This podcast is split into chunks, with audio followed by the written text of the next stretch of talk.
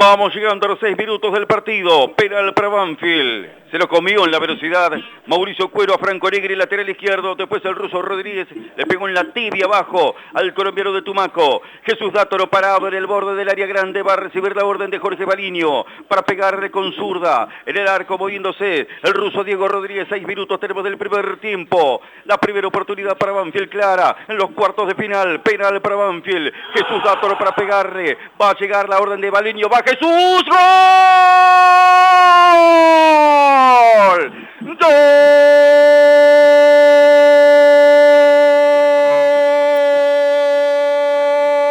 ¡Gol!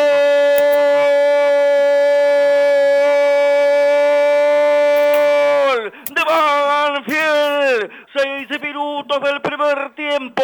La zurda de Jesús Dátoro para ponerla contra el palo derecho del ruso Diego Rodríguez, que se jugó bien pero quedó lejos del alcance porque la ejecución de Jesús fue magnífica. No podía faltar Jesús en un partido de Copa Argentina para marcar, para abrir el juego, para abrir el marcador, como en todas las llaves anteriores. Aparece Jesús Dátoro, esta vez desde el punto del penal. Y Banfield comienza a construir y a dar de forma una ilusión.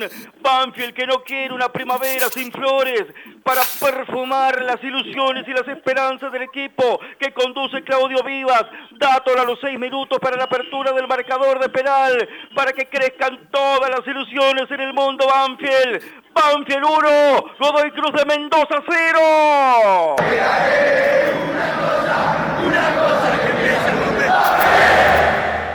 a la pelota de Dátolo contra el arco de Rodríguez que se equivocó, la desinteligencia con Negri y Cuero que fue el padre de la criatura, gana Banfield y Jesús Dátolo se convierte en el máximo goleador de Banfield en Copa Argentina, los cuatro en el 2022, gana Banfield en San Luis.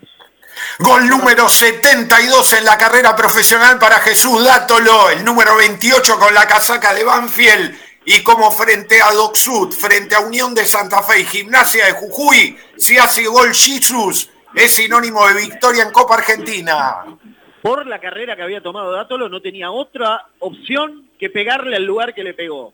Coloca bien la pelota, va en línea recta su carrera y la pelota hacia prácticamente la red lateral del ruso Rodríguez que acertó, pero nada tenía que hacer con la precisión del tiro de Dátolo.